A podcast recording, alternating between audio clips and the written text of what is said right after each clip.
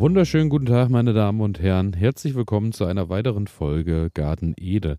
Mein Name ist Elias und wie ihr gerade wahrscheinlich unschwer erkennen könnt, sitze ich gerade im Garten und ihr habt euch vielleicht auch schon gewundert, warum die Folge etwas später dran ist als sonst. Ich hänge ein bisschen hinterher äh, durch den Feiertag gestern, aber überhaupt kein Problem, denn äh, daher Freitag bleibt natürlich Freitag und damit Garten Edetag und Daher wird jetzt aktuell und prühwarm natürlich diese Folge aufgenommen und äh, ich lade die dann auch gleich hoch, sodass ihr quasi fast live hier im Garten Ede zu Gast seid.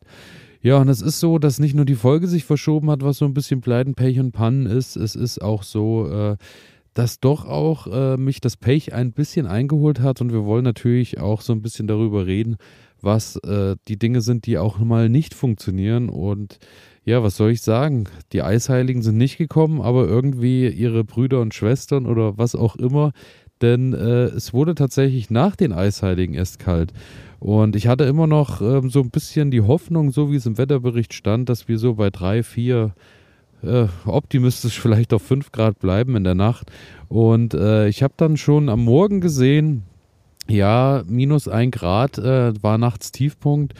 Und dann habe ich mir schon so gedacht, im Garten könnte dann vielleicht äh, doch auch das ein oder andere erfroren sein. Und siehe da, ich äh, habe dann nachgeschaut und Folientunnel nach wie vor äh, alles ganz wunderbar. Ich denke, ähnlich wie bei euch im Gewächshaus, bei minus einem Grad äh, bleibt es ja dann doch auf jeden Fall über dem Gefrierpunkt äh, im Gewächshaus. Aber draußen hatte ich ja in der letzten Woche bereits äh, Zucchini und auch Melonen ausgepflanzt und äh, hatte da sogar großzügig ein Vlies drüber gepackt, so dass da nichts passiert.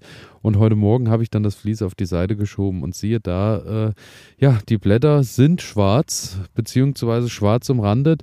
Es sieht so aus, als äh, wenn überhaupt die Hälfte noch äh, über, also überleben könnte. Aber äh, ich denke eher, da muss ich sagen, ich weiß nicht, ob es realistisch oder schon pessimistisch ist, aber so wie die Pflanzen aussehen, glaube ich nicht, dass die sich wirklich groß berappeln. Denn äh, auch wenn sie sich berappeln, habt ihr oder hat man ja auch immer das Problem, dass äh, die ja dann wirklich erstmal eine ganze Weile im Wachstumsstillstand stehen, wenn die einmal den Kältereiz gekriegt haben und äh, ja, dann hängt man wieder die ganze Zeit hinterher. Daher wird es so kommen, dass ich dann mir wahrscheinlich doch hier und da nochmal Zucchini Pflanzen kaufen muss, denn da hatte ich auch keine allzu hohe Keimrate. Da habe ich jetzt auch kein Backup. Bei Tomaten und Co. bin ich immer recht großzügig, so dass ich im Nachhinein auch noch nachpflanzen kann. Aber bei der Zucchini immer schwierig. Das, was ich aber sagen muss, an der Stelle schon mal vielen Dank. Ähm, ich habe gerade auch nochmal äh, Tomatenpflanzen ausgefahren und bin da durch Zufall direkt auch wieder mit Zucchini-Pflanzen als Dankeschön nach Hause gefahren. So hilft man sich natürlich untereinander. Auch eine der schönen Dinge bei der Gartenarbeit, denn äh, untereinander kommt man dann doch immer in den Austausch und kann sich dann neue Sorten und Sachen vorstellen. Und daher bin ich jetzt wieder zurück mit äh, Zucchini-Pflanzen, muss aber sagen, ich bin vorsichtig. Die kommen jetzt erstmal in den Tunnel nochmal in ein Töpfchen mit Erde und werden erst in der nächsten Woche nach draußen finden, denn für die nächsten Tage sind die Temperaturen auch nicht allzu hoch angesetzt. Daher, ähm, ja, bin ich jetzt gerade so am Überlegen, wie ich das Ganze mache. Aber ich denke, ich halte jetzt einfach die Füße still, auch wenn die Vorfreude schon groß ist und wenn auch äh, die, ich der Meinung bin, dass da jetzt nichts mehr schiefgehen kann. Ich warte lieber nochmal ab. Genauso wie mit den Tomaten, denn das ist so das Nächste. Ich habe zum Glück die Freilandtomaten noch nicht draußen gehabt. Die äh, sind noch in der Garage, muss aber auch sagen, die müssen jetzt wirklich langsam raus. Es wird höchste Eisenbahn, denn die fangen langsam an und kippen, beziehungsweise werden auch ein bisschen gelb gelblicher, weil äh, die natürlich auch mehr Platz brauchen und gerade auch bei den Wurzeln und Co. ein bisschen zusehen müssen, dass sie da wieder Raum haben. Da ähm, muss ich jetzt auch sehen, dass es funktioniert. Allerdings ist da auch Pleiten, Pech und Pannen äh, Teil 2 oder 3, wie, je nachdem, wie man das zählen will. Äh, meine Beete sind auch tatsächlich in diesem Jahr noch gar nicht so weit. Ich hatte im letzten Jahr ein neues Beet bestellt, wo jetzt so langsam von unten wieder Unkrautsamen dann nach oben kamen und vielleicht auch durchs Mulchen und Co. mit Stroh auch ein bisschen Weizen und so wächst. Daher habe ich mir aber gedacht, ich mache mir das dieses Jahr einfach als kleinen Feldversuch. Äh, dann ist es dann wirklich ein Feldversuch. Ich werde einfach äh, alles links und rechts abmähen, werde das hohe Gras oder das Unkraut oder was auch immer es ist, das Beikraut, was so gewachsen ist, einfach auf dem Boden liegen lassen, um so quasi mit der eigenen Rasenschicht, Wiesenschicht dann äh, auch wieder zu mulchen und werde mir dann den Mitten die Löcher frei machen, wo ich einfach Tomate und äh, Physalis. Das hier geht an alle Sportler, die nicht akzeptieren können, dass immer alles so bleibt, wie es ist. An alle, die nicht länger in Plastikklamotten Sport machen wollen, weil das unsere Erde mit Mikroplastik verschmutzt. Für euch macht Vida Sport jetzt Sportkleidung, die ganz ohne Polyester auskommt. Sie besteht aus Algen und Holzfasern und meistert alle Herausforderungen deines Trainings, ohne die Umwelt zu verschmutzen. Sport ist so positiv, dass er niemandem schaden sollte, schon gar nicht dem Planeten. Besuche deshalb jetzt vida-sport.de, vidar-sport.de und sichere dir dein natürliches Sportoutfit. Du wirst den Unterschied fühlen. Und Co. reinpack. Apropos Physalis, auch die Physalis, die ich im Freiland hatte, haben es leider nicht geschafft. Auch die sehen nicht allzu gut aus, genauso wie die Buschbohnen. Es ist wirklich ein Trauerspiel, weil so viel Vlies hatte ich halt leider auch nicht. Aber gut, äh, Kartoffeln, ähnliches Spiel. Die Kartoffeln, die ich in Erde vorgekeimt habe, hatte, ihr erinnert euch vielleicht, es war so, dass ich ja äh, welche einfach in Erde gepackt habe und habe die keimen lassen, die natürlich bedeutend schneller ausgetrieben sind. Die waren jetzt auch schon recht hoch, auch äh, da sind einiges an Frostschäden rangekommen, aber da kann ich euch äh, nur gut Mut zu reden, denn das hatte ich in den letzten Jahren auch schon. Es war immer so, dass die Kartoffeln problemlos auch ein zweites Mal dann eben ausgetrieben sind und gewachsen sind. Also daher äh, bei den Kartoffeln mache ich mir da nicht allzu große Sorgen. Ansonsten natürlich auch eine wunderbare Sache. Vielleicht habt ihr es auf Instagram gesehen. Ich habe ja mein Blumenbeet um die Kartoffeln angelegt und äh, habe da so einen Streifen von vielleicht 40, 50 Zentimeter angelegt, schön mit Pappe unten drunter und dann äh, Erde, neue Muttererde drauf und dann ausgesät. Das ist allerdings auch erst drei, vier Tage her. Daher tut sich da natürlich noch nicht allzu viel viel. Da muss ich jetzt nur ein bisschen schauen, weil die nächsten Tage ist wieder wenig Regen im Spiel. Daher werde ich da immer mal ein bisschen angießen, dass das Ganze auch keimt. Und dann verspreche ich mir natürlich, dass ich eine schöne Blumenwiese dann hier um die Kartoffeln habe. Ich hoffe, äh, die Störgeräusche sind gerade nicht allzu hoch, weil der Wind langsam zunimmt und der auch noch recht frisch ist, muss man sagen. Ansonsten äh, auch schön Johannisbeeren. Johannisbeeren haben massig Früchte. Die Blüten, die dran waren, äh, werden langsam zu Früchten und ähm, ich hatte auch da ein bisschen Bedenken, allerdings sind die nach wie vor hängen schön voll. Also ich denke, das könnte ein wirklich tolles, gutes Bärenjahr werden. Das ist eine ganz tolle Sache.